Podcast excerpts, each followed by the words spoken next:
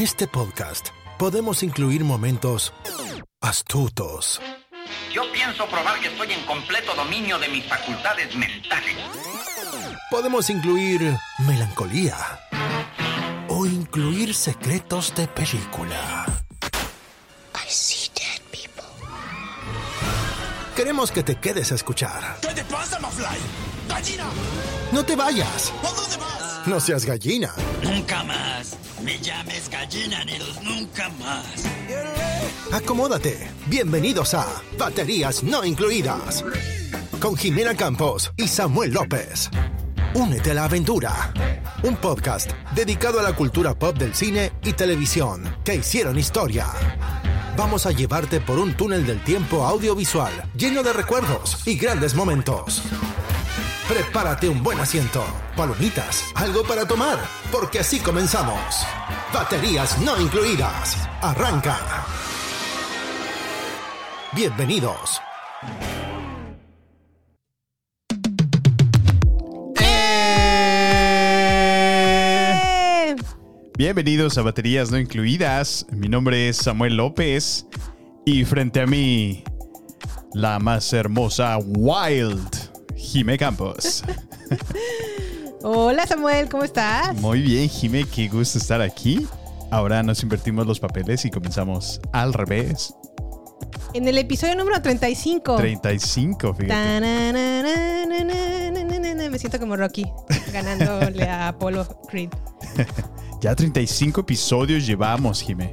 ¿Puedes así creerlo? es, así es. Se, se dice fácil, pero, Pero, es no es difícil. Sí, sí, la verdad es que nos ha tomado un poco de tiempo, paciencia, mucha práctica. Ajá. Eh, mucho trabajo, mucho esfuerzo, pero como cada semana aquí estamos, Jime, con una, una cara sonriente ante esto. Sí, ante, lo más importante es que nos hace feliz hacer este podcast, a ti y a mí.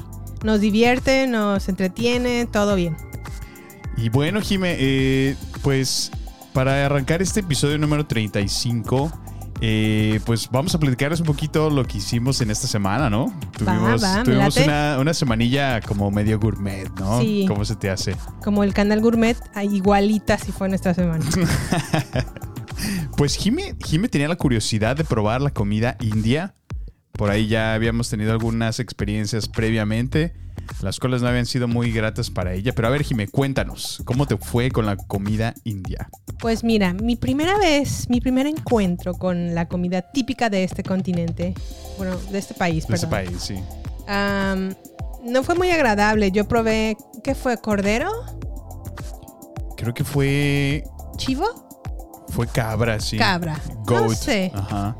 Entonces, la verdad es que no fue una buena experiencia porque estaba como la carne muy grasosa y muy, Sí. obviamente como toda la comida india, muy condimentada. Ajá. Y la verdad es que no lo disfruté mucho. Dije, esto no es para mí, no, No. no. lo voy a disfrutar. Pero afortunadamente tenemos amigos en común. Sí. Que por cierto les mando un gran saludo, afectuoso saludo a Normita y a Charles. Charles es de la India y le pregunté, oye, este, pues me gustaría que me introdujeras un poquito a poco sobre, con la comida india, porque Ajá. no sé de cómo empezar.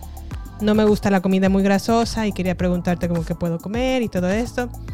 Y en la semana, amablemente nos trajeron un platillo que se llama samosas. Samosas. Las samosas. Bueno, ¿y de qué se trata, Jime? Cuéntame. ¿Qué es una samosa? La samosa es como una empanadilla frita u horneada, Ajá. porque me puse a investigar, con relleno salado como típico, bueno, en mi caso a mí me tocó como patatas condimentadas, cebollas, Patatas. guisantes, patatas, Papas, ¿no? patatas, dije, patatas condimentadas, cebollas, guisantes, carne o lentejas. Sí. Se puede tomar de diferentes formas, incluidas las formas triangulares, que fue la que a mí más o menos... No, nos tocó como triangular y cónico, ¿no? Sí, como. Sí, un triangulito. Triangulares, cónicas o de media luna según la región. Sí.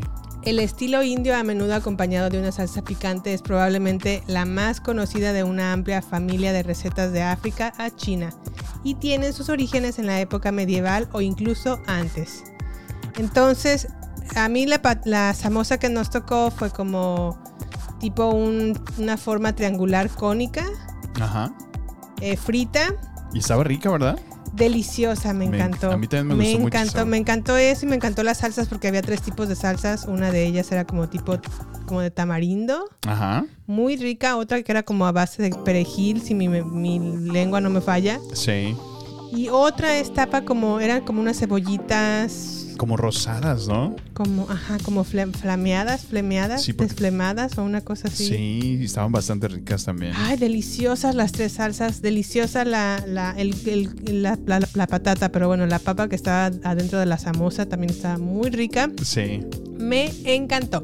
Qué bueno, sí, la verdad es que yo ya las había probado anteriormente y sí es un platillo muy rico. Eh, es bastante popular por lo que veo. Y bueno, pues ya tenemos ahí una experiencia nueva. Ahora, esto sirve como aperitivo, no es un platillo principal. Sí, así es. Pero bueno, para empezar, ya empezamos con el pie Empezamos derecho. bien, ¿verdad? Ya sé qué pedir de aperitivo. Una samosa, por favor.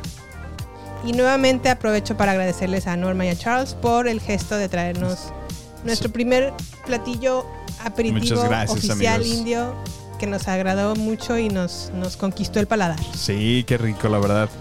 Y hablando de, de la semana gourmet, pues también uno de nuestros amigos más cercanos, nuestro querido Jesús Montero, nos invitó a su casa también. Y pudimos probar lo que es el choripán argentino. Ándale, así es. Ese estuvo también rico. Delicioso, la verdad. A ver, Jimé, ¿qué es un choripán?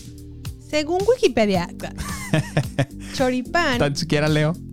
es el acrónimo de chorizo o a veces abreviado chori y pan. Ajá.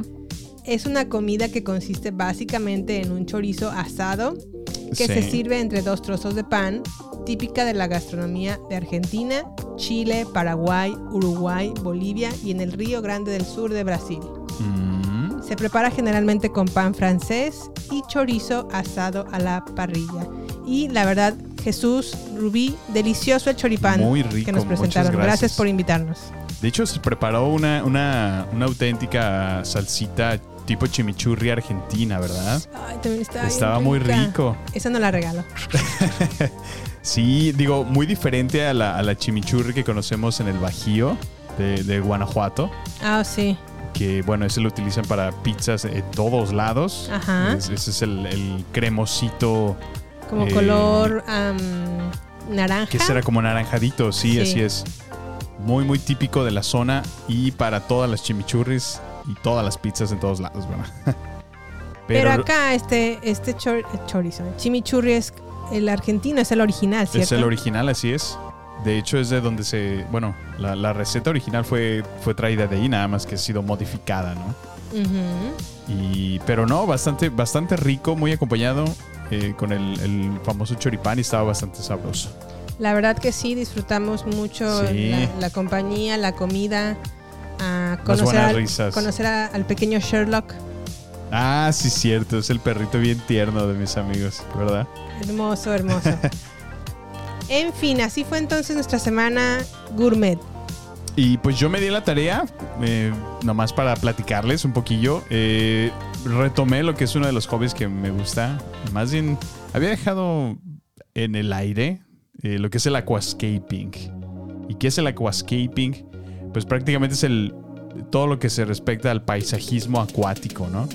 Eh, son un montón de técnicas que implican la creación, decoración, pues organizar todas las plantas, ¿no? Piedras, Sí. trozos de madera, rocas, de una manera en que crees o trates de recrear un, un paisaje natural, ¿no? Que sea pues estéticamente agradable a la vista. Así es. Y yo ya había hecho unas pruebillas, había hecho eh, plantar semillas antes y, y bueno, nada más que lo dejé y pues por una u otra cosa me di la tarea. Tengo, tengo un pez beta azul. Sí. Y dije, pues vamos a vaciar el tanque y vamos a volver a plantarlo. Pero dices tengo, tenemos Bueno, tenemos, sí. porque yo también te ayudo a alimentar al Sí, pequeño Blue. Sí, sí, yo sé, yo sé. Es, es nuestro pequeño hijo, ¿verdad? Ay, hermoso el bebé. Entonces me di a la tarea de, de plantarlo. y Por ahí lo tengo en un tanque eh, temporal, por así llamarlo.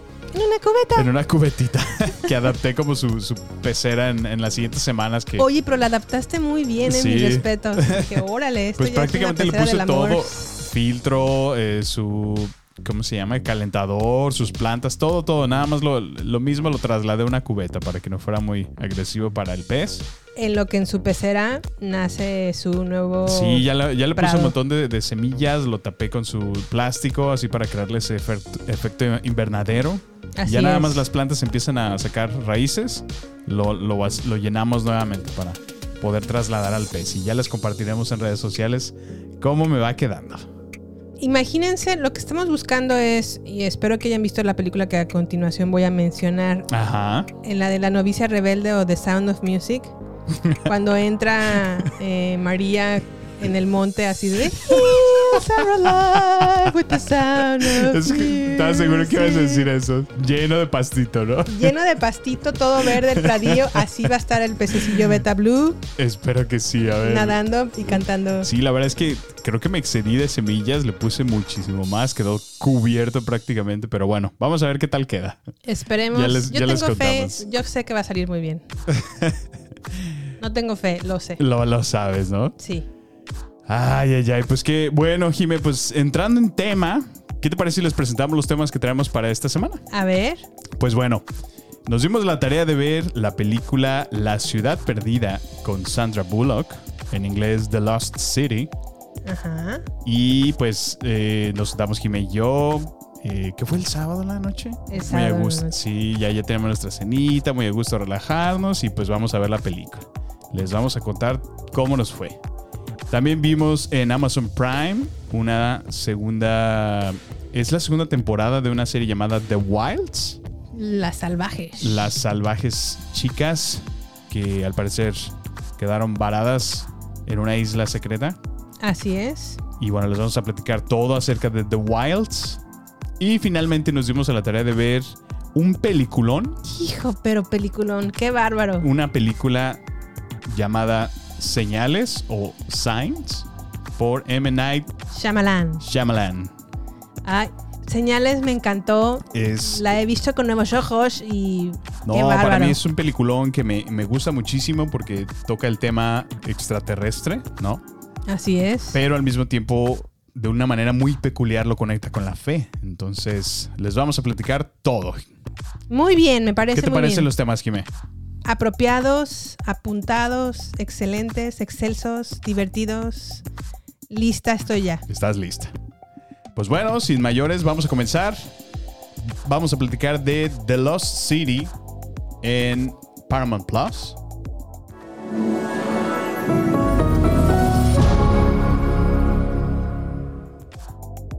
¿De qué va The Lost City?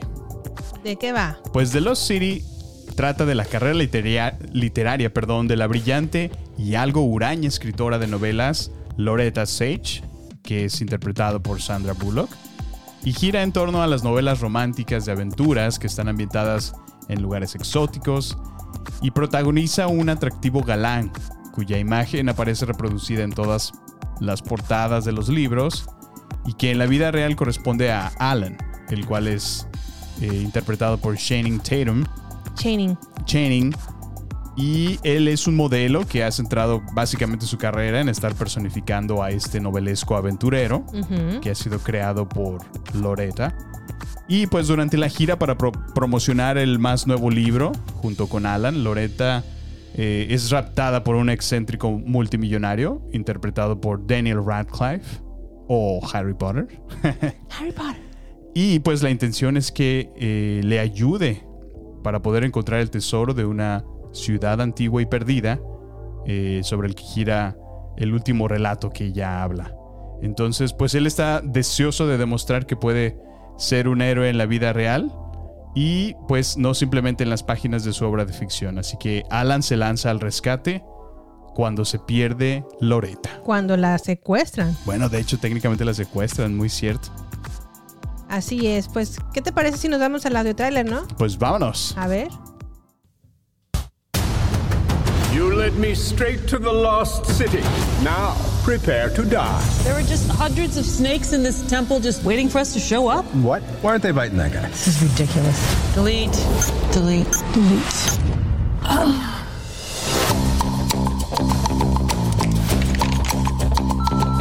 Listen Loretta. We need you to promote your new book on the Lost City. You can't spend your life in the bathtub drinking Chardonnay with ice.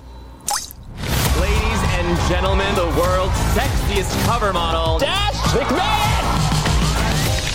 You do know you're not Dash, right? Dash is a character I made up. Dash! Oh my god. Oh crap. Miss Sage, I enjoyed your book about the Lost City, and I believe you're the one who can help me find its treasure. I have to respectfully decline. I'm afraid I must insist. Unchain me! That's your seatbelt. Oh, Loretta Sage is missing. I'm gonna rescue her. I just want her to think of me as more than a cover model. start living dangerously. Alan? What are you doing here? We're here to save you. I'm certified CPR, I'm certified CrossFit. I have snacks. After them! This is like your book. We're on a Love More and Dash adventure right now. I'm gonna help you out a little bit. Let's go. What are you doing? Don't do that. go. Oh Come god, on. get out of there. This is not a romance novel. Jungles eat people like us. Ah, what is that? Get it off. Just give me a second. I can Just feel him sucking stop my speaking. Just stop soul. speaking. Ripper like a bandit. Hold on me. That sounds. Feels like there's more. Holy mother of? God. Ah, They're just sucking on my butt like a big old Jamba Juice. we're so close. I could actually find Pues The Lost City es de este año 2022, dirigida por Aaron y Adam Nee. El guion está hecho por Dana Fox, Oren Uziel, Adam Nee y Aaron Nee. La música es de Pinar Topar, Top- Toprak, perdón. La fotografía es de Jonathan Sila y el reparto obviamente protagonizado por Sandra Bullock o mi amiga Sandy B. Channing, Channing Tatum, eh, Daniel Radcliffe, Brad Pitt, Oscar Núñez, Divine Joy Ran- Randolph, entre otros. Es una producción de Paramount Pictures, perdón, distribuidora. Y cuando dices Brad Pitt, en efecto, Brad Pitt sale en esta película. La mejor parte de la película fue cuando salió Brad Pitt. Deberían de haber visto la sorpresa que Jime se llevó cuando de repente brinca eh, un maduro Brad Pitt con cabello largo, barba crecida, eh, medio excéntrico, medio rudo a la pantalla y Jime... Es que Brad Pitt es mi máximo. Sí, ¿verdad? Como que, como que te gusta mucho Brad Pitt. Sí, es de mis actores favoritos y fue, no sé, mi despertar. ¿Tu, tu teen crush? Sí, mi, mi despertar adolescente fue con Brad Pitt. Ah, caray. Sí, cuando vi, te lo juro, cuando recuerdo muy bien el momento en donde en el cine vi a Brad Pitt en la película Leyendas de Pasión cabalgando, con su Órale. cabello largo que le, que le brotaba con el viento, Sí. su barba, su mirada. Dijiste, ya no soy una niña más. No, ya empecé a hacer, yo no sé por qué mi cuerpo cambia día con día. ¿Qué será? Pues Brad Pitt era. Pues sí, en efecto. Dijiste, ah, caray, ah, caray. Sí, la verdad me encanta Brad Pitt. He visto casi todas sus películas, excepto por alguna razón no he visto 12 monos. Y tampoco has visto. y el, Benjamin, curioso- ajá, el curioso caso de Benjamin Button. Fíjate. No sé por qué. Yo pienso que te va a gustar mucho esa de Benjamin Button. La es más, ver, ¿qué te parece si la vemos para la próxima semana? ¿Y la reseñamos? Va, Va. ya, va. prometido. Ya, ya se armó. Este, y bueno, pues vamos a platicarles, Jimé. ¿Qué, qué te pareció a ti la película? ¿Cómo la viste? Mira, a mí esta película es. Hay dos tipos de cine. Ah, ya. Hay dos tipos de cine. No, no hay dos tipos de cine, pero hay gente que ve el cine para entretenerse y a lo mejor despegar, despejarse, despegarse, despejarse de su semana laboral o no sé, alguna situación compleja que hayan tenido en la semana o en el en tiempo en donde estén viviendo y a lo mejor Es una distracción. necesitan, ajá, distraerse. Ajá. Y, y eso está bien, porque esa es una de las funciones del cine. e- es Entretenimiento. entretenimiento, eso está bien. También hay ocasiones en donde, además de entretenerte, te puede enseñar más cosas o mostrarte otras perspectivas o darte una enseñanza de vida Sí. o reflexionar o no sé, a lo mejor hasta llorar te puede provocar el, el- el llanto y yo siempre he pensado que el llorar es algo bueno. Sí, Entonces, sí, sí, muy no, de acuerdo. No solamente trae a lo mejor necesariamente ese entretenimiento, ¿no? Pero esta película en particular es la perfecta para me entretuvo, es palomera, no es compleja, es comedia, pero sí, no es una gran gran película Una de gran- esas merecedoras de Oscar y todo esto. No, no lo es. Sí. Pero sí sirve como una descarga de déjame, me, despe- Me des- despejo de todo lo que estoy pasando por este momento, me pongo a entretenerme en algo que tampoco me requiera eh, que le esté vaciando grandes pensamientos o echándole mucho coco a una Sí. película. Que siento que justo es, es lo que a mucha gente le sacude, ¿no? A veces de películas que... eh, no porque quiera decir que no, no, no busquen que los haga pensar, Sí. pero, hay- pero justo es el punto. Eh, creo que le diste un buen golpe al punto. Eh, hay gente que nada más quiere relajarse, ¿no? Y solamente disfrutar, ¿no? Nada que lo haga pensar, nada que lo haga... Ajá. Porque de por sí ya vienen con una carga así del día, ¿no? Así es. Sí, sí, muy de acuerdo con tu comentario, Jimé. Y- Creo que esta es una película perfecta. Sí tiene a lo mejor sus, sus fallas, que ahorita las vamos a mencionar, pero, pero la verdad es que es, es palomera, está media mencilla, pero, pero me gusta, está Sí. entretenida. Oye, y bueno, es que ya tenía tiempo yo, honestamente, que no veía a Sandra Bullock en, en alguna película. Eh, digo que sé que esta es más comedia, pero ¿me recuerdas la última vez que la vimos? Yo tengo tiempo Tiene que una película reciente en Netflix que no hemos visto, por cierto, Ajá, y es un papel dramático. ok. Aquí es comedia y no lo había visto en comedia más. La última vez que la vimos creo que fue en Ocean's 8, una cosa así. Ah, sí, que son todas las mujeres Sí, que son sí, ladronas y planean un robo del al Met Gala, una cosa así. Ajá, sí, sí, cierto. No, pues es que, digo, es una actriz, la verdad es que es muy buena, ¿no? Ya, ya tenemos su carrera, bueno, me gustó mucho cuando la vimos en, ¿cómo se llama la del, la del espacio? Gravity. Gravity. Muy Es- es buena, muy por buena cierto. esa película, Sí, me, gustó buena muchísimo su actuación.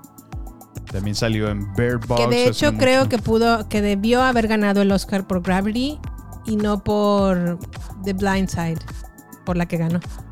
The Blind Side es muy buena, a mí sí me gustó esa película. Sí, es muy buena. Es la del muchacho que juega fútbol americano, Así ¿no? es. Sí, sí, sí. Y es, es muy buena película, ya hace muy, una muy buena actuación, pero ¿qué actuación te gusta más? ¿O crees que es más... o, sin, va a sonar mal esto, pero ¿cuál actuación crees que es más mejor? La mejor mejora. La mejor mejora, Gravity o The Blind Este, Side. Bueno, es que creo que realmente sí son dos personajes muy diferentes. Sí, pero ¿cuál y- requirió más labor actoral? Ay, pues es que en, en qué aspectos. Creo que The Blind Side se mete muchísimo a la parte sentimental, ¿no? A la parte. Y la otra es como muchas emociones. Digo, también la demanda física, por supuesto, ¿no? De estar Ujú. simulando la gravedad y todo Sí. eso. O sea, es, es- me imagino que esa ha de haber sido también el reto muy grande por su. por, por el aspecto físico, ¿no? La preparación física que la requirió. No sé, la verdad es que en las dos me parece muy buena actriz. O sea. Pero bueno, es solo mi opinión. No, claro, y es muy respetable. Yo sí creo que es mejor en Gravity que en. The Blind Side, pero bueno, las dos la verdad son muy buenas Son muy películas. buenas, sí. Pero regresando entonces a The Lost City, Eso es, eso es justo lo que, lo, que lo- lo que quería aterrizar con mi comentario, que digo, una estrella de esta altura se me hace como, como que fue el clickbait, ¿no? para esta película. O sea, tenem- tenemos superestrella para que atraiga, sí. eh, pero no, creo que es una película, vaya mi palabra, muy barata para ella, ¿no?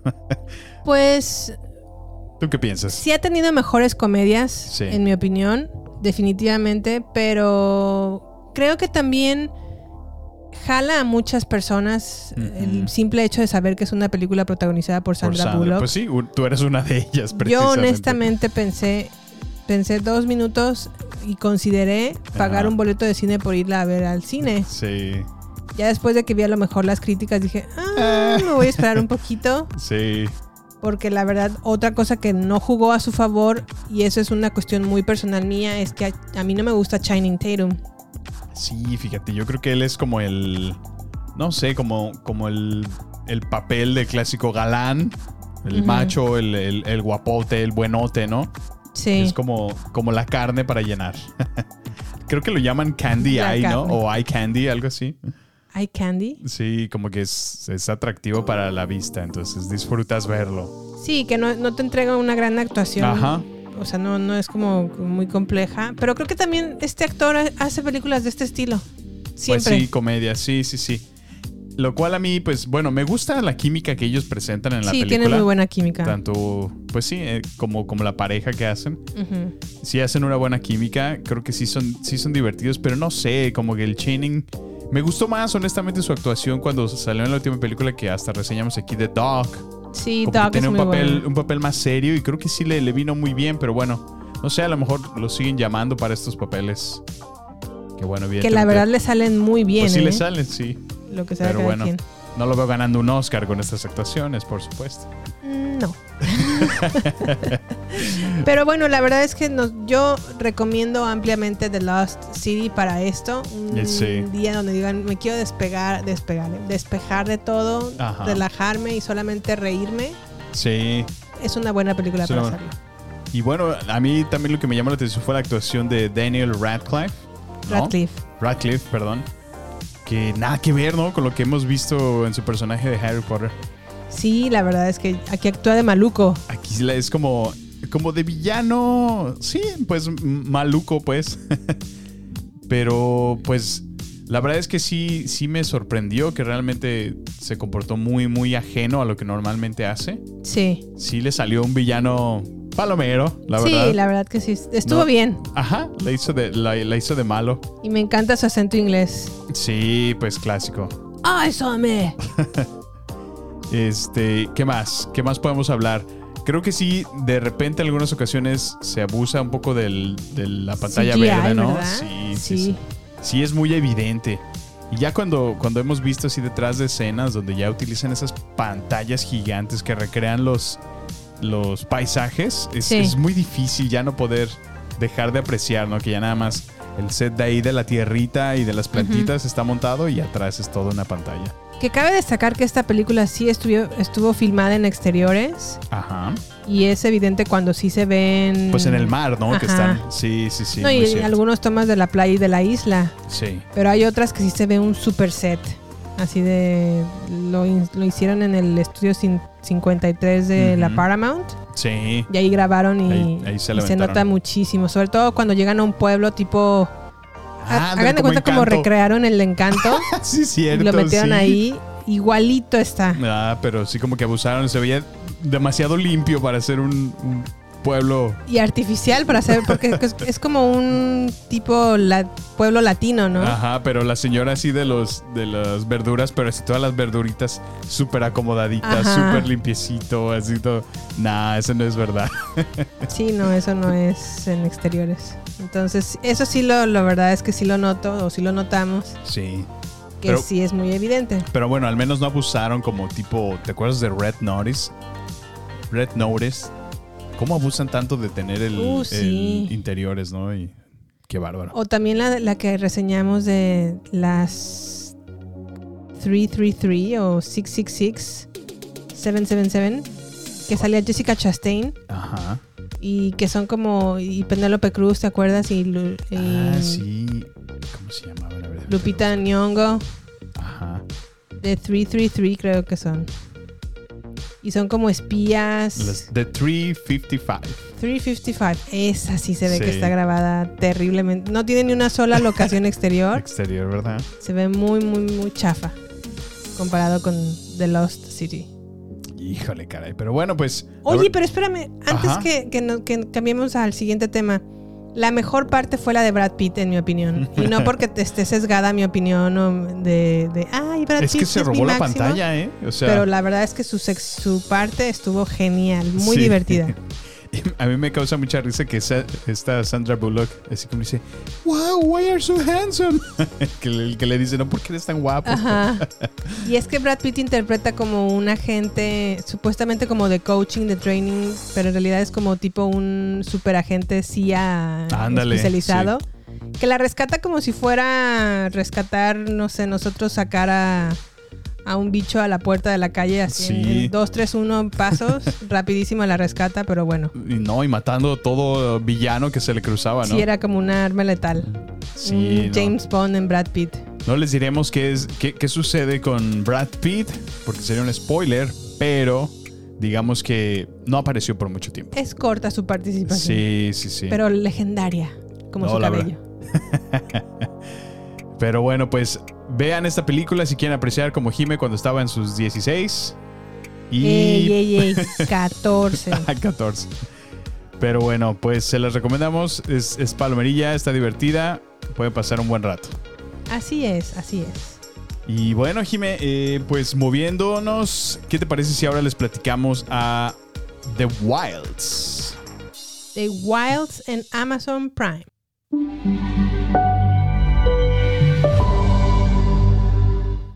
Bueno, pues The Wilds es un grupo de adolescentes de diferentes orígenes que deben luchar por la supervivencia después de un accidente de avión que las dejó varadas en una isla súper desierta.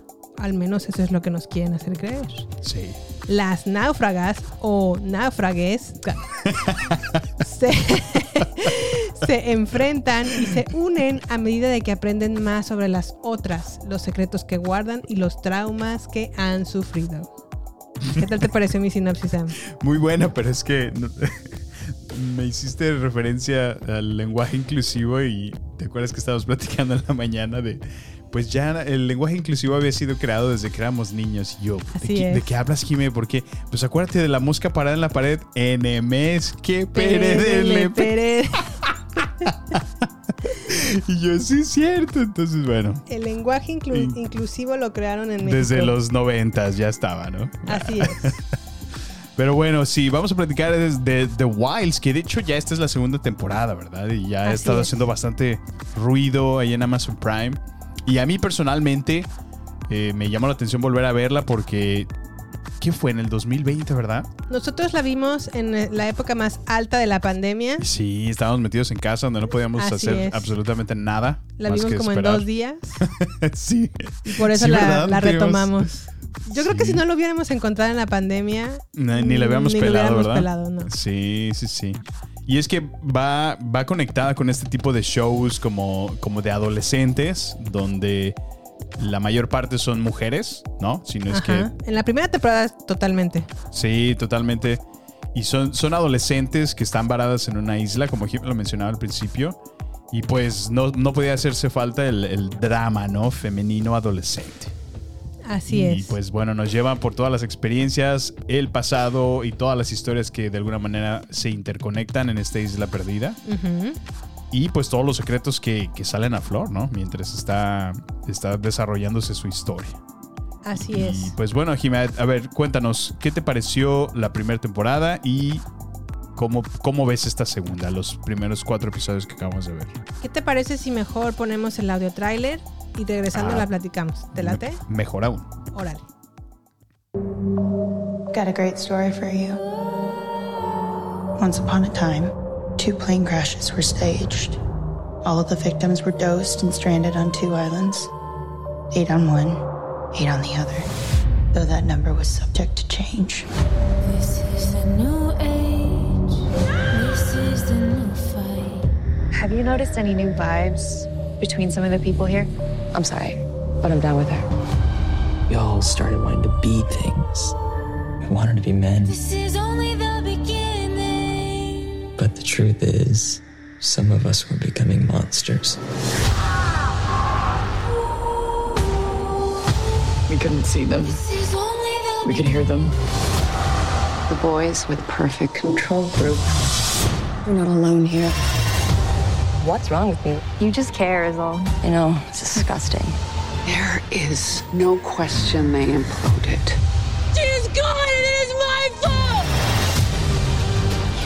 Every good thing in this world. You ever feel like you were up against something relentless? I am you. Everything that you have been through, the same thing happened to me. Don't scream. This is only the beginning. This is only the beginning. No, la verdad es que el, el, el trailer se ve con todo, ¿no? Dices, órale, qué, qué, qué misterioso, segunda parte. Y es que la verdad la primera, la primera temporada estuvo buena, ¿no? Sí, la primera temporada me gustó porque se centra exclusivamente en, en el grupo de las mujeres. Sí. Y ahí te desarrolla cada uno de los personajes porque son como son y toda la cosa. Pero ahora en la segunda temporada nos dan la, el hint de que, obviamente al final de la primera temporada, nos hacen saber o nos revelan que la razón del por qué están ellas en una isla no es por un accidente de avión, Sí. sino, y voy a decir a lo mejor spoiler por si no han visto la primera, pónganle pausita. A ver. Spoiler alert. Spoiler alert. Si no han visto la primera temporada y la quieren ver, pausa y regresan, ¿sale? Vale. Pero en la primera nos hacen saber que no fue un accidente de avión lo que, lo que le sucedió, sino es parte de un experimento Sí. social. Y no solamente nos damos cuenta de que solamente son mujeres, sino también es un grupo de hombres que están al parecer en otra isla, Sí. al parecer. Y ahora en esta segunda temporada están como que se, se centra un poquito más en los hombres más que en las mujeres, ¿no crees, Samuel? Sí, pues creo que se toman el tiempo de ahora introducirte a este segundo grupo o bloque de, de, pues al parecer, eh, ¿cómo llamarlo? Víctimas. eh, Ratas de laboratorio, no sé qué decir. Sí, pasa exactamente lo mismo con ellos. Ajá. Les hacen pensar que están en un accidente, Un accidente. de avión, están parados en una isla, eh, pero en realidad lo- también los están observando. Aquí todavía no se sabe quiénes son espías, quiénes no, qué está pasando.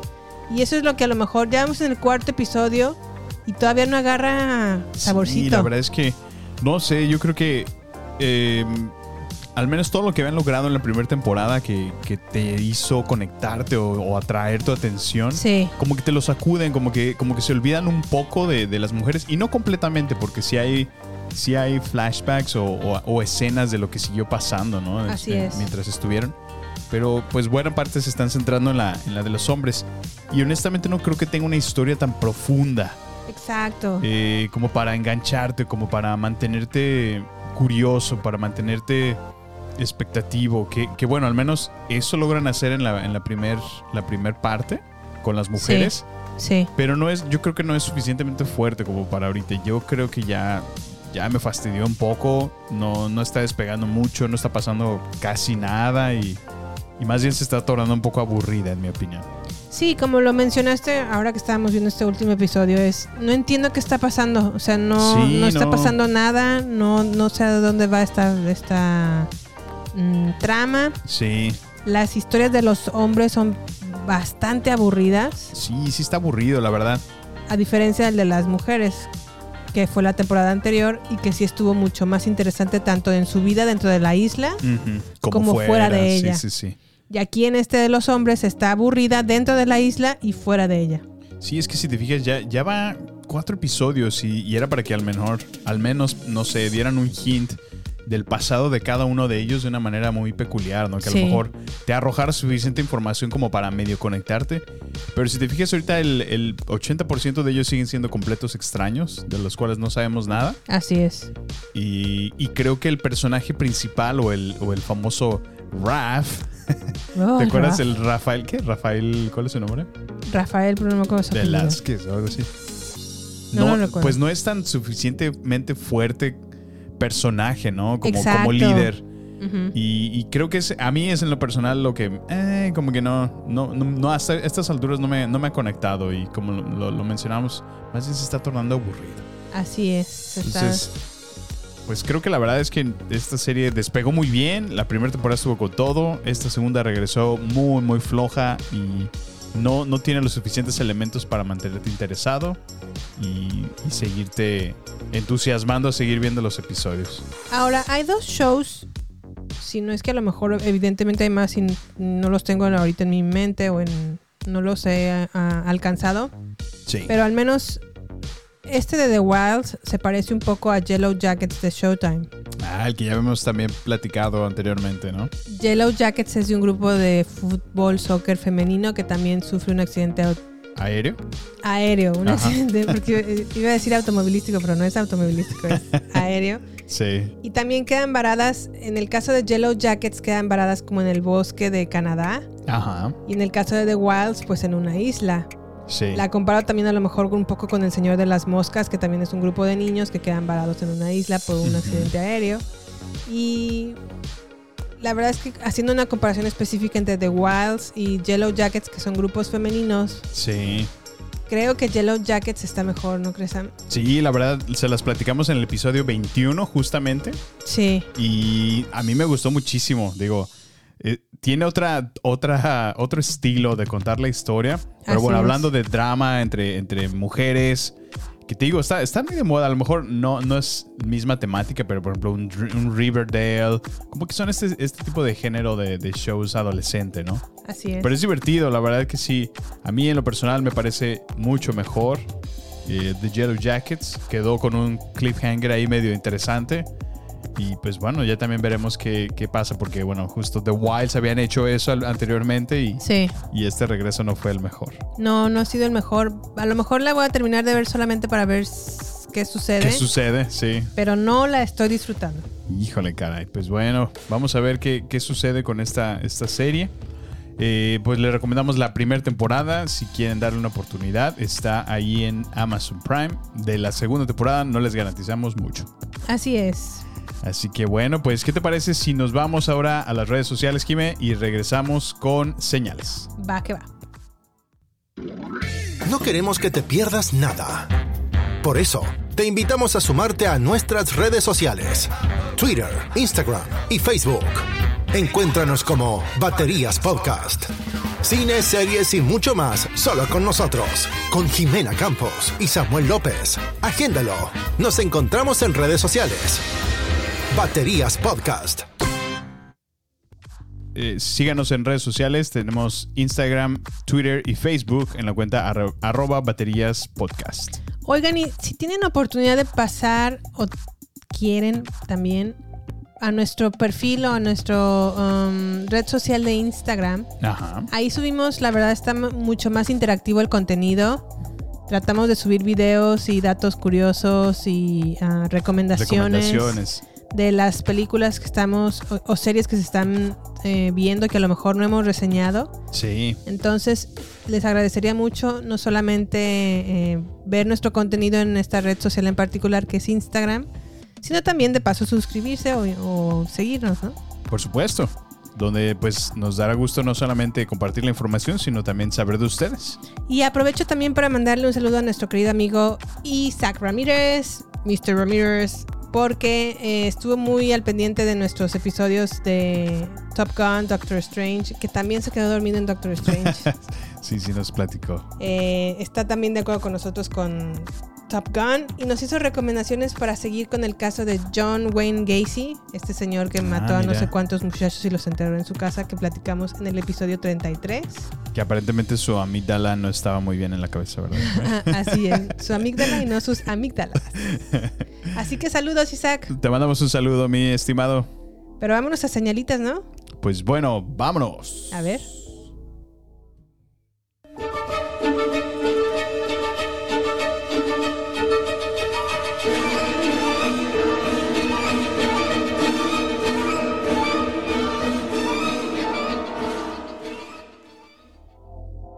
Híjole, de tan solo escuchar este Qué comienzo, ¿verdad? intro me dio como... Este que acaban de sonido que acaban de escuchar se lo debemos al señor James Newton Howard, que fue el encargado de hacer la música de Señales. De señales. Señales es una película del 2002, ya tiene 20 años. Ya 20 años, Jimé. Y, y mucho mejor que otras muchas tantas que salen en estos años. Sí, la verdad, es un peliculón, pero un peliculón. Dirigida por M. Night Shyamalan, también escrita por M. Night Shyamalan. La fotografía está a cargo de Tak Fujimoto y está protagonizada por Mel Gibson, Joaquín Phoenix, Patricia Calember, Sherry Jones, Jones, perdón, Rory Culkin y Abigail Breslin, entre otros muchos actores. Me encantó. Qué peliculón, Jimé. ¿De qué vas, Sam? Pues bueno, señales. Pues trata la historia del señor Graham Hess, que es interpretado por Mel Gibson, Ajá. el cual es un pastor protestante que vive con sus hijos, interpretados por Rory Culkin y Abigail Breslin, y su hermano Merrill, que es interpretado por Joaquín Phoenix, Así es. eh, el cual fue una antigua estrella de béisbol y ahora trabaja en una gasolinera. Tras la muerte de su esposa en un accidente eh, de tráfico, pues el señor Graham pierde su fe y en consecuencia abandona a sus feligreses de la iglesia. Una mañana al despertarse se encuentra que con sus hijos ha hecho un descubrimiento escalofriante en un campo de maíz que rodea su granja. Ay. Lo cual me remonta a aquellos tiempos en, en los, en los, a finales de los noventas, cuando veía series como The X-Files o Los Expedientes Secretos X y Misterios sin resolver. ¿Te acuerdas, Jimé? De los expedientes secretos X sí, mucho y qué miedo. Híjole, es que esta- estaba. Esta película me lleva tanto a esos años donde el fenómeno ovni estaba tan. En boga. Ajá, así como el día de hoy estamos hablando de, de la pandemia, ¿no? Y las noticias es, es tan normal ver el COVID y cuántos casos y cuántas muertes. En esos tiempos, ver los, ver los avistamientos ovnis, ver los maizales y sembradíos doblados con símbolos y señales, era, Sí. era la noticia de ese tiempo. Entonces a mí, a mí me causaba un pánico y un, y un- y un miedo porque yo estaba seguro que ya una amenaza extraterrestre estaba, estaba al día. Está a punto de llegar. A punto, Jimé, así es. Oye, pero ¿qué, qué te parece si nos vamos a la de trailer para platicarla? Pues vamos a platicarlo. A ver. Vámonos. What can make geometric shapes the size of a football field? What kind of machine can bend a stalk of corn over without breaking it? Can't be by hand, it's too perfect. So the aliens can't read our minds. Oh. Some animals around the county have been acting funny. Some of them violent. It's almost like they act when they smell a predator around. Amman, Nairobi, Bangalore, and Jerusalem as the Same latest. shows on every station. Every station. It is the 18th reported crop site in that country in the last 72 hours. I'm a little scared. All this stuff on TV. Joe Gills was in here talking about the end of the world. They're staying in the shadows. It's called probing to make sure things are all clear. Clear for what? For the rest of them. There's a monster outside my room. Can I have a glass of water?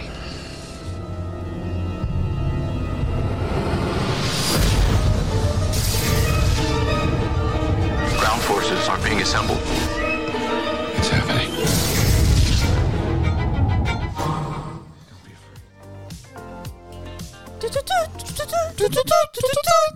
Déjame, voy a poner mi, mi gorrito de papel aluminio para que los extraterrestres no puedan leer mi mente. Tu mente, ya sé. Qué tiernos niños, la verdad, ¿no? Oye, pero qué peliculón, Samuel. Qué, está- qué bien escrita A ver, está. Jimé, pero ah, quiero que me cuente, quiero que me platiques una cosa. A ver, A esta ver. película no es la primera vez que la vimos. No, Eh, ¿Por qué te sacudió más esta película? no sé, es que Y lo digo de esta manera porque al final de esta película deberían de ver, Jime, lágrimas en sus ojos. Fue un momento hermoso, celestial. celestial. No puedo describirlo de otra manera. Cuéntame, Jime, ¿qué viviste en esta ocasión? Pues creo que la vi con otros ojos completamente diferentes. Hace muchos tiemp- mucho tiempo que no, la veía. Ajá. Creo que la vi contigo ah, que en- Yo no, creo- no- no me acuerdo en qué punto la vimos juntos. Sí, ya tiene un rato que le- la vimos, pero sí la habíamos visto ya. Y no le había puesto realmente demasiada atención. Ok. Y me la sugeriste verla la semana pasada y como que dije, ay, señales, a ver, bueno, a ver. Y ahora sí ya te tomé la palabra y dije, bueno, va, vamos, Vamos a ver a señales. Y no sé, la vi como... Eso me encanta del cine, que a veces crees que ves algo y la vuelves a ver y la ves como que con otra perspectiva y, y te relata completamente otra historia. Sí, sí, ves sí. detalles que no veías o no habías visto en otras ocasiones y esto fue lo que me pasó a mí en, en señales. Ay, es que sin duda hay películas que realmente uno ve en el cine y hay películas que uno vive, ¿no? Experimenta Sí. en el cine, ¿no? Yo creo que esta es justamente una de ellas y qué bueno que te compartió una, una experiencia muy diferente al que la viste por primera vez. Y es que en realidad es eso, o sea, esta película es más que una película de extraterrestres, o sea, Así es. eh, como dijera Jimé, es más profundo que eso. Es más profundo que eso. Señales es mucho más profundo que los extraterrestres. Y aparte también estábamos viendo la época dorada de M. Night Shyamalan. Porque Sí, primero ¿verdad? hizo El Sexto Sentido, lo cual fue... No, un- no, no. El Sexto Sentido es su obra maestra, o sea, es... No, no, no. Ahí estamos hablando. Tenemos que hacer un, un episodio especial para el sexo sentido. Sí, Estoy- la verdad que sí, es, es una excelente película. Y Después de esa sí, siguió sí, El Protegido, Ajá. con esta estuvo en, en señales y ya después empezó a hacer cada mafufada, no se diga en la dirección del último, The Last Airbender, ¿cómo se dice en español? No, por favor, no me la menciones. El, el ma- el último maestro aire. El último maestro del aire, ¿no? Estuvo malísima, Sam. Sí, no, no, por favor, no, Jimena. Estamos hablando de cosas bonitas. no me hagas eso, por favor. No, la verdad es que soy muy fan de, de esa serie animada. Sí. Es una joya, Jime, la cual hasta este día sigo sin entender por qué no la has visto conmigo. No lo sé. Pero Perdóname. mira, pero mira, el, el tiempo me ha dado la razón, fíjate. No querías ver Game of Thrones, yo te lo presenté, ahí está. No querías ver um, Breaking Bad. Breaking Bad y después dijiste, ¿en qué estaba pensando? Así es, lo puedo Creo que lo mismo te va a pasar cuando veas Avatar. Pero bueno, vamos a llegar. Que, es- que te llegue en su momento, que te la recomiende por ahí alguien, un, un- un third party. Oh. Para que digas, ay, mira, entonces sí. No es por ahí, Samuel. no Pero por bueno. ahí. Pero regresando y retomando a esta película, Sacudiendo nuestros problemas aquí, ventilándonos. ¿no? Ya sé. quiero por favor, a- querida audiencia, que por tres segundos piensen, ¿qué pasaría? En verdad, o sea, tomando en cuenta que los extraterrestres sí existen, que yo sí creo que los existen porque sería demasiado espacio en el universo para que no lo existiesen. sí. En verdad invadieran la Tierra. Y ya sé que lo primero que se les viene es un Día de la Independencia o cosillas así que Hollywood nos ha impuesto Sí. explosiones y el ejército de Estados Unidos con todo y la retrocarga de atacarlos y bla, bla, bla. Pues no necesariamente en todas, porque ahí tenemos frecuencia, que es otra. No. Frecuencia. No, perdón. ¿Cómo se llama? La de. Turun, turun, turun. Contacto. Contacto, perdón. No, pero en contacto nunca invaden la Tierra. No por eso, pero son extraterrestres y son buenos. Son cool. Bueno, sí, en Arrival también, por También ejemplo. son arriba cool, sí. Pero en verdad quiero que piensen si esto realmente sucedería, ¿cómo reaccionaríamos? Y lo que me gusta de señales es que es lo que se ve, cómo reaccionaría una familia ante la inminente, la inminente invasión alienígena de la Tierra, de extraterrestres, Sí. ¿no? Sí, sí, sí. ¿Cómo reaccionaría? ¿Qué haría? Pues creo que lo más natural es el pánico, ¿no? Para empezar. Y deja del... Pero a lo mejor ya en familia dices, ok, no voy a ir a, a una super ciudad o no, no sé. Ellos hacen su frente a su manera. Sí. Y eso es como, eso, eso que sea lo- el hecho de que es local, Sí. Esa realidad local es lo que me gusta. Sí. Como a lo mejor están viendo todo el tiempo la pantalla para enterarse de las noticias, es exactamente lo que nosotros haríamos sí, sí, muy si estuviéramos en la misma situación. Sí. estar todo el tiempo en las noticias. Y antes, antes que no había en ese entonces internet en la película. Redes sociales. Ni redes sociales, pero de lo contrario, eso, eso, eso haríamos todo el tiempo, estar al pendiente del radio, Pues, ¿qué de la televisión. Muy de acuerdo, sí. Entonces, después de que. De que obviamente está este inminente ataque alienígena, Ajá. la historia o, o la, la- la- la película como que se centra en pequeños detalles que a lo mejor al principio parecen insignificantes, Sí. pero al final se van como entrelazando y se, se encadenan para formar un excelente final. Sí, sí, sí. La verdad es que. eh, bueno, ¿por, ¿por dónde empezar? ¿No? Mel Gibson, ¿no? Una de las mejores actuaciones de Mel, ¿eh? Yo creo que sí, de sin Mel, ¿eh? duda. Ay, mi amigo Mel. Sin duda. La verdad es que. eh, pues es, es el papel protagónico junto con Joaquín Phoenix. Así es. Y, y- y qué bárbaro, la verdad es que liderea muy bien esta película, eh, se adentra completamente en este personaje. Sí. Eh, en este caso está interpretando a, quedamos, Graham, Graham. Graham, ¿no? Y que es evidente, ¿no? Muestra en la película cómo es que realmente es un hombre que era de fe, ¿no? Por los, eh, la- las señales de religiosas que puedes ver en la casa pero que evidentemente se, se ha apartado, ¿no? Que ocurrió algo, que hubo un evento en su vida que, Que Que le hizo perder su fe. Evidentemente lo sacudió de tal manera que perdió su fe, así es. Así es. Y, y bueno, puedes adentrarlo y, y verlo de esa manera, ¿no? Que es un hombre que a lo mejor no se amargó por la situación, pero realmente lo sacudió de tal manera que ha perdido su fe. Ha perdido su fe completamente. Y bueno, obviamente la película nos hace saber que fallece su esposa en un accidente automovilístico Sí. o de tráfico. La atropellan. Y la película es tan inteligente porque nos va sacando como poco, o sea, en, en un minuto nos dice que Graham, que es interpretado por Mel Gibson, solía ser un sacerdote pero ya no lo es. Solía ser un, un padre de familia que a lo mejor su, bueno, que evidentemente su esposa ya falleció. En un minuto nos hacen saber todo eso. Sí. nos ha- o sea, en, en tan poco tiempo Te nos hace interesarnos por un, el personaje. Ajá, exacto, exacto.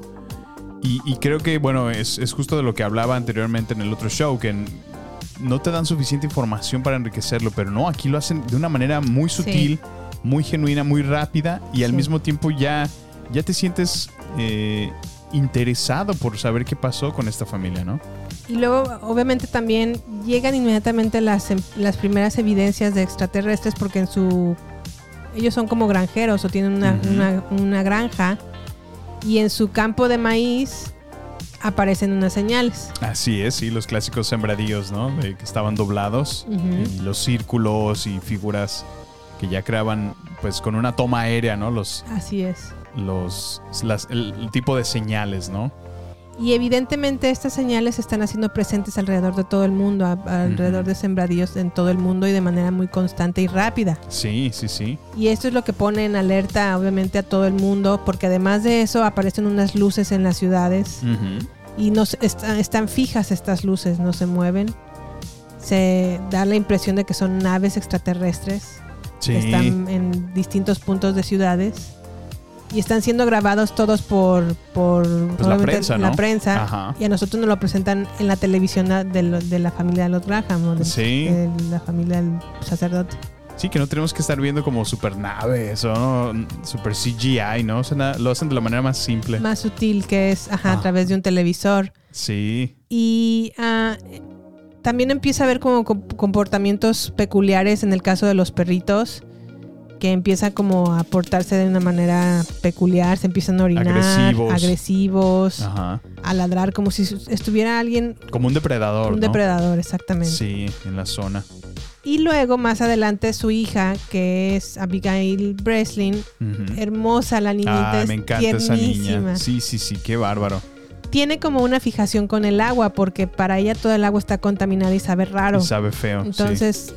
Comienza a tomarse un vaso de agua, pero nunca se lo termina y lo deja siempre a la mitad por todos lados vasos, Sí. ¿no? Argumentando que está contaminada el agua. Y me da risa porque hay una escena en particular donde tiene tres vasos encima de televisión y dice, le dice Mel Gibson, le dice, por favor, ya estás grande, no hagas esto. A ver, ¿qué tiene, qué tiene de malo esta agua?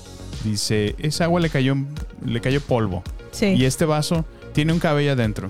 Y este vaso, eh, mi hermano le tomó y ya tiene sus amibas adentro.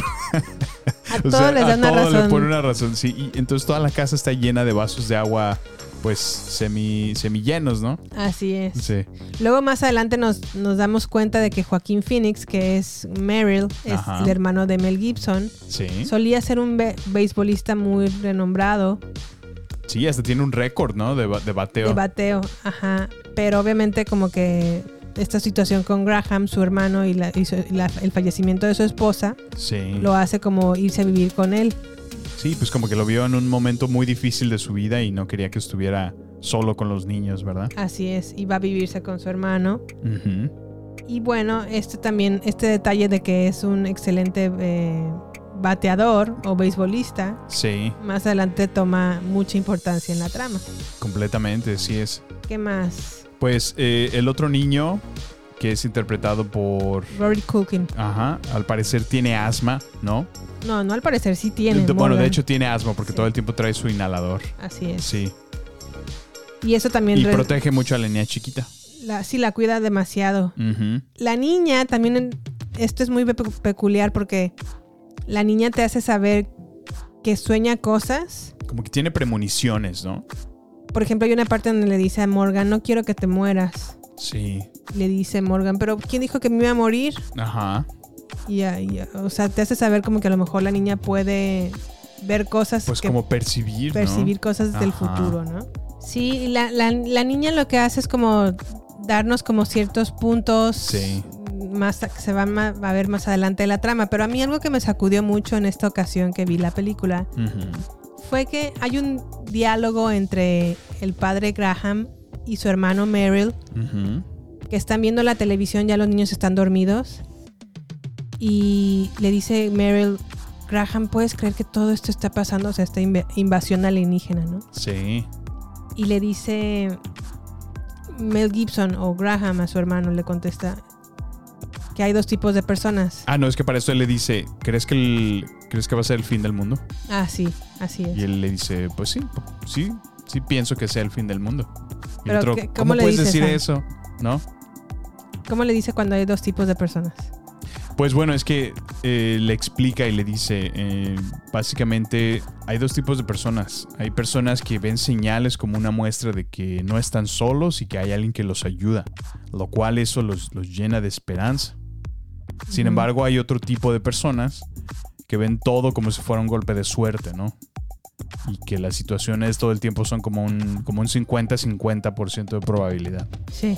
y que saben que en verdad pues ellos están solos para lidiar con, con cualquier cosa, sea, sea buena o sea mala, lo cual es algo que a ese, a ese tipo de gente los llena de miedo.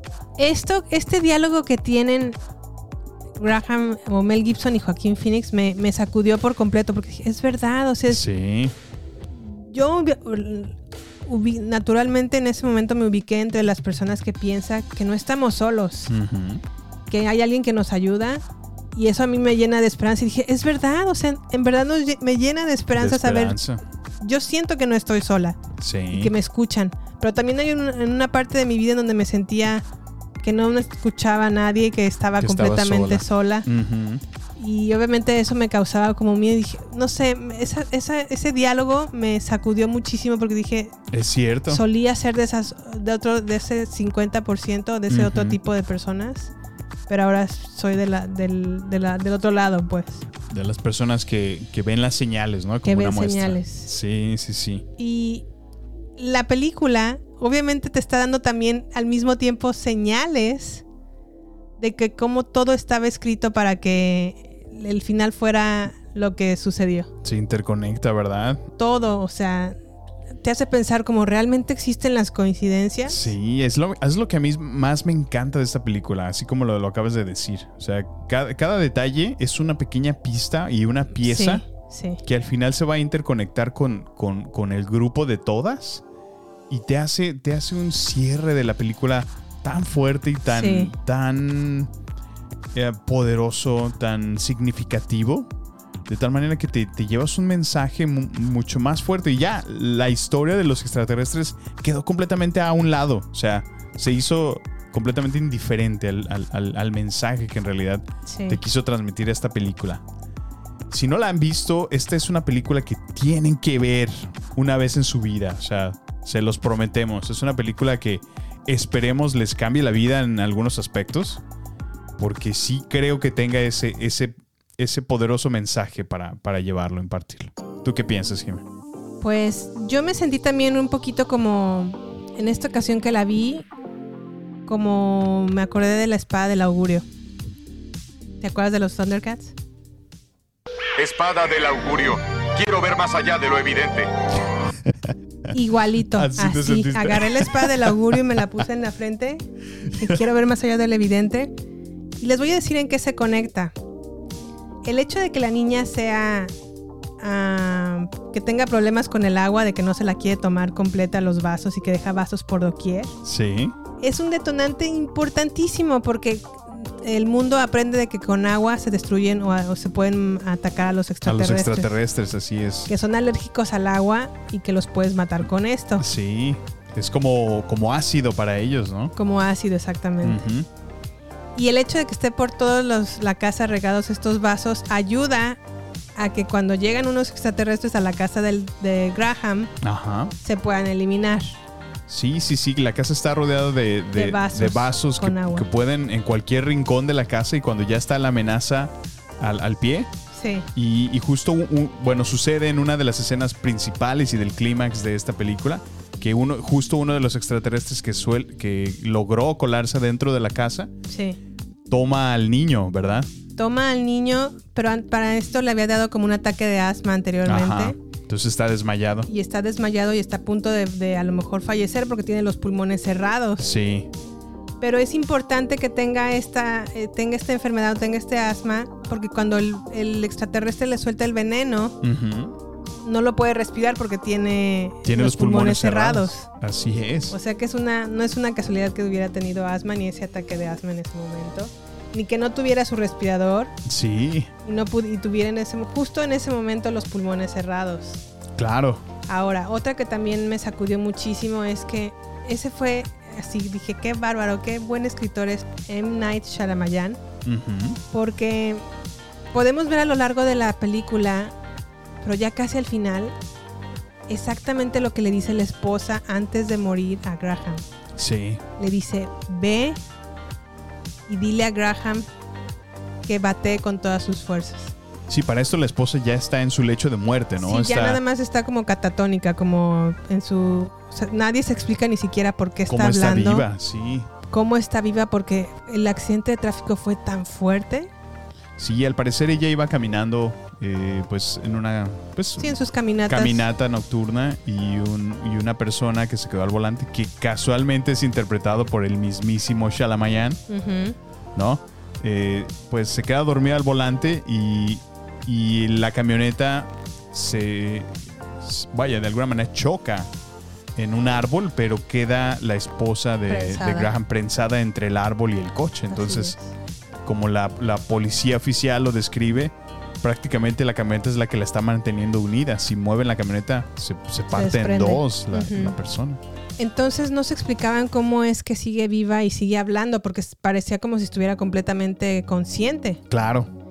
Y no la querían mover la camioneta porque estaban esperando al, al padre Graham a que llegara a verla. Ahora, también otra cosa muy sutil que te dice la película es que el doctor, el veterin en este caso Shalamayan, que es el veterinario que la atropella, Sí. Dice que nunca se había quedado dormido, pero que específicamente ese día, y no fue tampoco por borracho ni mucho menos, ni Solo que estaba muy cansado, ¿verdad? solo estaba muy cansado, que se pudo haber quedado dormido antes, pero justo en ese momento fue cuando se quedó dormido y, y apareció la esposa. No, y hasta él mismo lo describe, que, que es como si hubiera estado destinado a que sucediera. Ajá. Sí. ¿Y qué es lo que le dice? Ya cuando se acerca el sacerdote o Mel Gibson con su esposa, le dice esto que, que Mel Gibson dijo, ya, o sea, no, ya no estaba ni siquiera cuerda, decía puras Consciente. incoherencias. Sí. Porque nada más le dijo, cuida a mis hijos y dile a, a Morgan, que es su hijo mayor, que cuide a Bo, que es la niñita. Sí. Y dile a Graham que, que batee con todas sus fuerzas.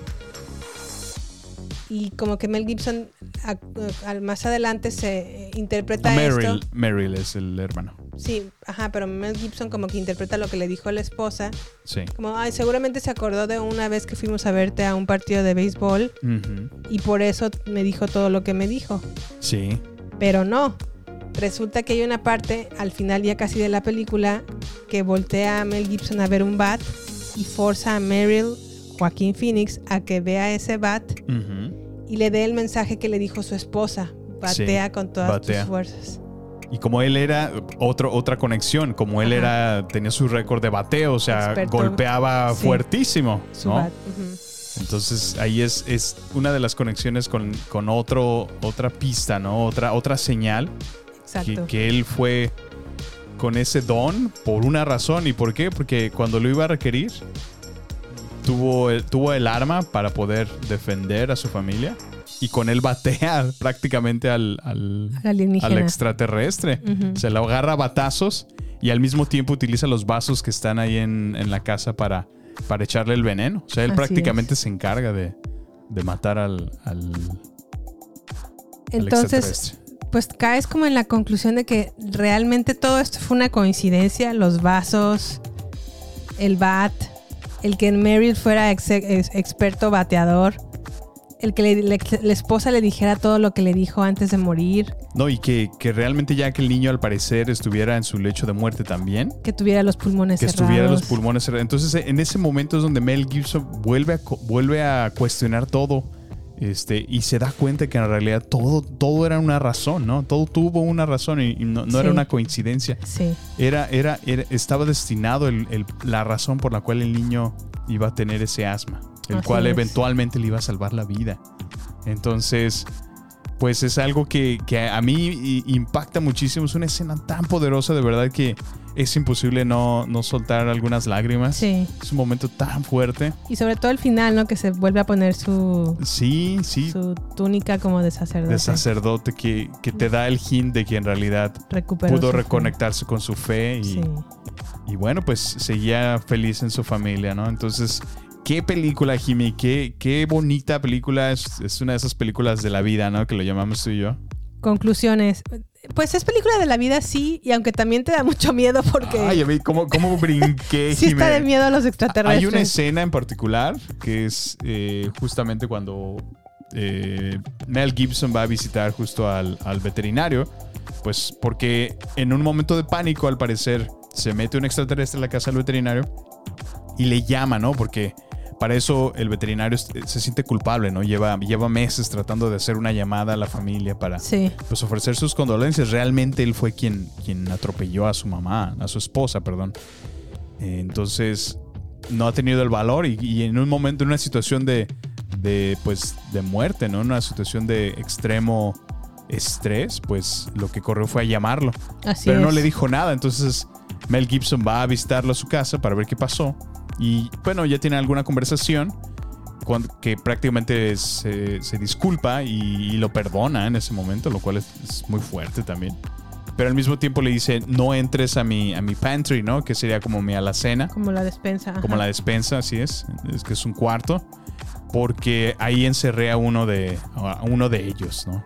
Así Entonces es. ahí te lo deja como en el aire, pero pues ahí está como con la... Ves a un Mel Gibson con la incertidumbre de ¿será cierto? ¿No, no será cierto? Entonces como que él busca esa evidencia empírica, ¿no? De, de, a ver, tengo que ir a verlo, tengo que verlo con mis propios ojos. Sí. Entonces se adentra y se mete al, al, al pantry y no sabe qué hacer, le da miedo, se escucha claramente que hay algo del otro lado de la puerta. Y cuando finalmente se trata de asomar para ver qué es, el extraterrestre saca una Manita. una mano por debajo de la puerta y ahí yo pego un brinco y un grito así de ¡ah!